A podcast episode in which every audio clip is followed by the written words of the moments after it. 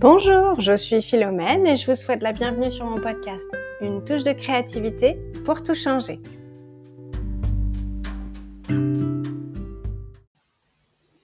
Dans cet épisode, nous allons parler cuisine et plus particulièrement de tout ce qu'on utilise dans une cuisine, les ustensiles, les, boîtes, euh, euh, voilà, tout ça.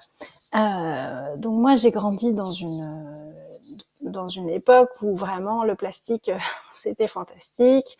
On avait des boîtes tupperware, on avait également les poêles anti-adhésives. Euh, on a aussi découvert euh, les moules en silicone, euh, toutes ces choses-là, c'était très très en vogue et très utilisé. Elles le sont encore aujourd'hui. je les ai utilisées pendant des années, elles ont fait partie de ma cuisine pendant très très longtemps. Et puis, je dirais, il y a un petit peu plus d'une dizaine d'années, j'ai commencé à prendre conscience que les que le plastique qu'on utilisait pour stocker notamment euh, avait un impact en fait sur les aliments qu'on stockait dedans et qu'on finissait par nous aussi consommer du plastique. Donc ça, ça a été ma, ma première euh, on va dire euh, la, la, première fois que j'ai ouvert les yeux, que j'ai découvert ça, je me suis dit ok, donc là ça ça me convient pas, euh, donc j'ai commencé à vouloir réduire euh, les, les, boîtes en plastique que j'avais dans ma cuisine. Euh, donc euh, déjà j'ai dit exit les boîtes tupperware etc. Et puis petit à petit j'ai commencé à acheter des contenants en verre avec des petits couvercles. Alors là le couvercle il est aussi en plastique dans l'idée on évite que ça touche, voilà. Euh, petit à petit, donc, j'ai pas tout changé euh, d'un coup, bien sûr, mais euh, c'est quelque chose qui s'est fait progressivement. En tout cas, j'ai arrêté d'acheter des boîtes en plastique et, et celles que j'achetais ensuite devenaient en verre. la deuxième chose qui, a résonné, c'était tout ce qui était anti-adhésif. Alors là, je sais que c'est encore très très utilisé aujourd'hui, même chez des personnes qui pratiquent euh, justement le zéro déchet ou qui font attention.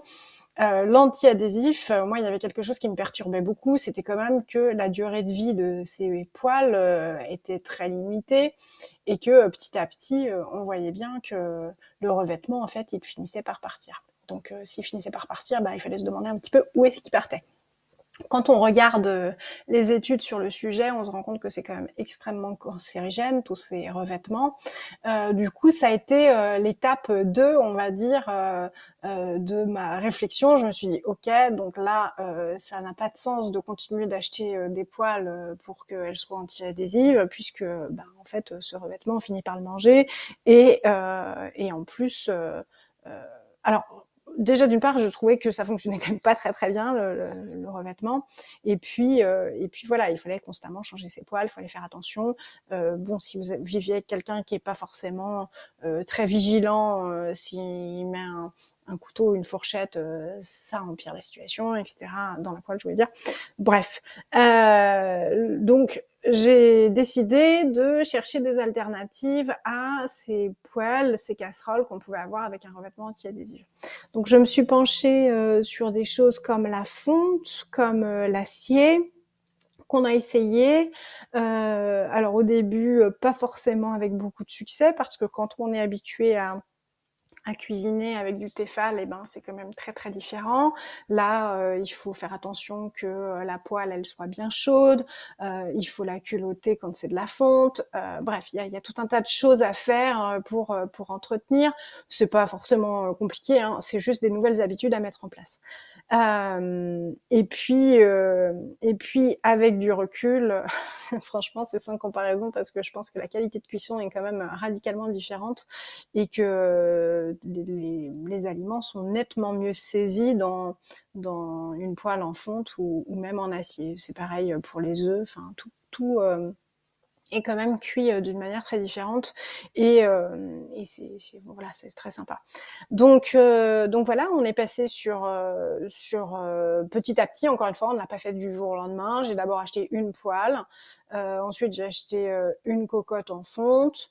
Et puis petit à petit et eh ben on s'est équipé sur le cours de je sais pas 10 ans 15 ans avec que des choses en fonte ou en acier ou en céramique petit à petit la dernière chose, ce sont les moules en silicone. Alors là, ça a été quelque chose d'un petit peu compliqué pour moi parce qu'il faut avouer que c'est quand même très très pratique.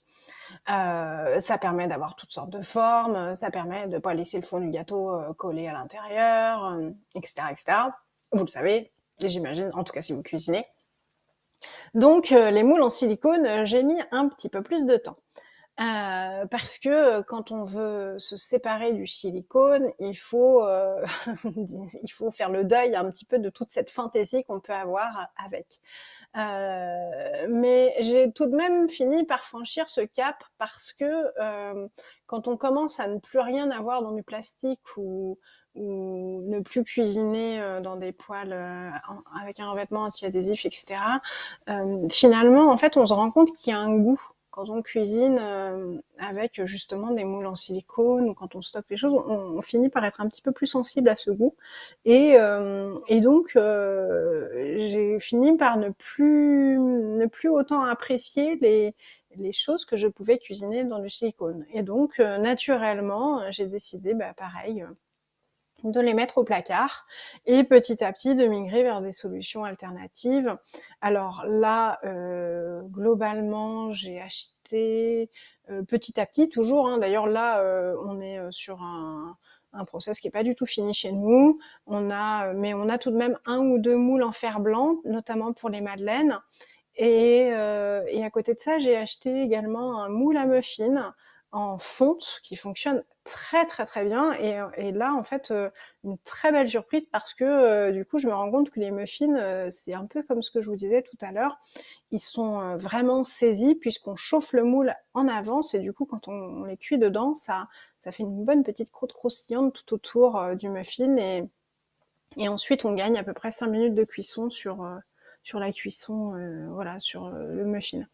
Euh, donc, donc voilà, là on est en cours de, de transformation, on va dire. Je, en attendant, j'utilise plus de toute manière les, les moules en silicone, mais juste je fais moins de variétés, j'utilise les options alternatives que j'ai et du coup ça va être madeleine ou muffin, alors qu'avant je pouvais avoir des tonnes de différents moules pour faire toutes sortes de formes, etc.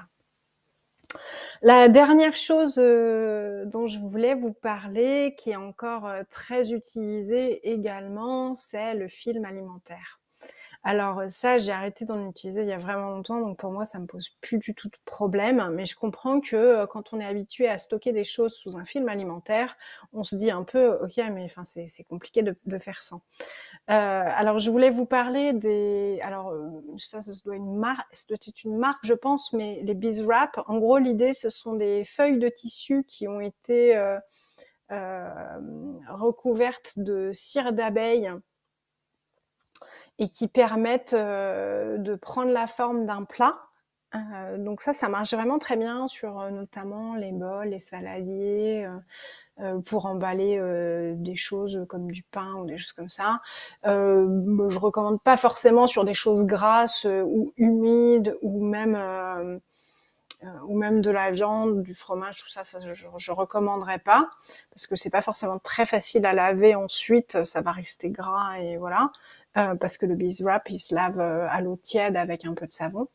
Euh, mais par contre, pour la plupart des choses qu'on va stocker autrement, ça, ça marche vraiment bien et, et donc voilà, je, j'aurais tendance à vous dire, bah, mettez vos affaires dans des bols, dans des saladiers et recouvrez par-dessus. voilà, sans, ça veut juste dire que effectivement, vous allez avoir quelque chose autour de votre aliment. Quoi.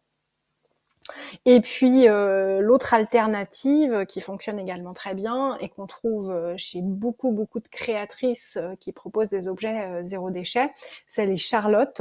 Alors là, ce sont des petites charlottes en tissu PUL en général, donc c'est un tissu plastifié qui garde vraiment l'humidité également. ce sont des charlottes qu'on retrouve sous plusieurs tailles et qui vont se mettre pareil autour d'un bol, etc.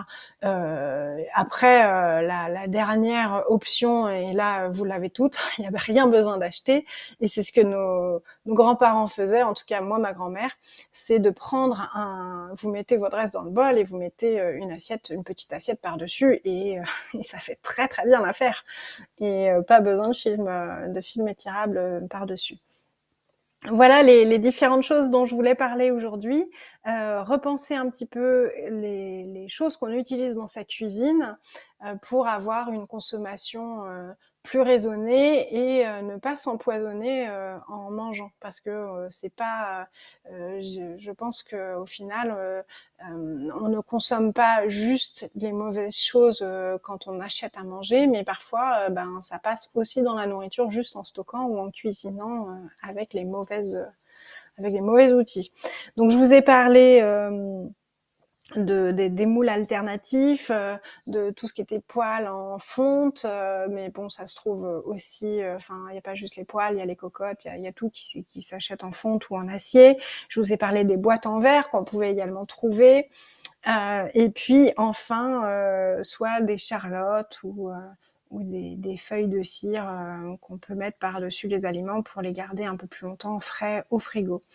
Euh, voilà, si vous avez des questions, surtout n'hésitez pas à m'écrire euh, à philomène.touche-de-créativité.com si vous avez des, suggestions de thèmes que vous aimeriez que j'aborde, qui vous parlent et, et que vous souhaiteriez que je couvre, n'hésitez surtout pas à me les envoyer par email également.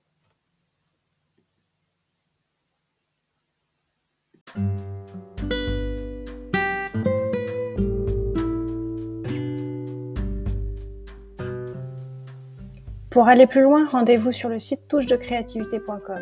Dans la rubrique podcast, tu pourras retrouver tous les épisodes dans lesquels j'ai inclus une petite description ainsi que les liens ressources qui pourraient t'aider à creuser un petit peu plus ce sujet. Sur le site internet, tu pourras également télécharger le guide gratuit que je mets à disposition pour t'aider à planifier tes repas pour manger facilement bio, localement et végétarien.